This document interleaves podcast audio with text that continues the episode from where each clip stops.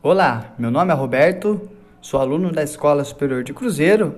A partir de agora eu vou dar dando continuidade na fala dos meus colegas e também é, essa atividade é proposta pelo professor Rafael Espíndola da disciplina Pedagogia da Ginástica Rítmica e como principal alvo que eu vou estar falando agora é propostas pedagógica para ser trabalhada dentro das escolas. Como principal alvo, que é as crianças de 6 a 11 anos do ensino infantil, eu separei diversas brincadeiras de forma lúdica, que vai estar trabalhando muita força, agilidade, flexibilidade, velocidade, resistência dos alunos. A primeira atividade é uma atividade simples, porém muito importante, que passa de pai para filho, que é pular corda. É uma brincadeira tradicional, né?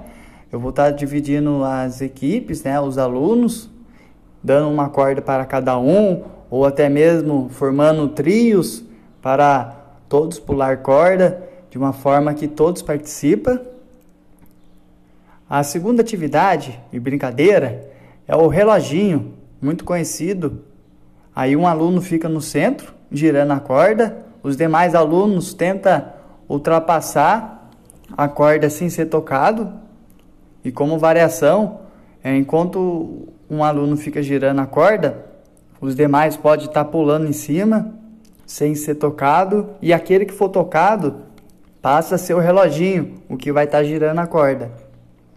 E a terceira atividade, o nome que eu dei aqui é laçar o bezerro. É de uma forma meio que Caltren, onde um aluno vai ser o pegador e o outro vai ser um bezerro, porque um, um dos alunos vai estar com uma corda para laçar o bezerro e aquele que conseguir laçar, aí passa a corda para o colega, né?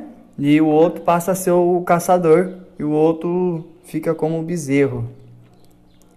E uma outra atividade também proposta é trabalhar o equilíbrio. Eu ia colocar as cordas de uma forma meio que dinâmica no chão, conforme uma estação. As crianças teriam que passar pela corda sem tocar no chão, equilibrando o seu corpo. E depois, por último, em encerramento, eu estaria passando para as crianças o famoso cabo de guerra, que é muito conhecido, né?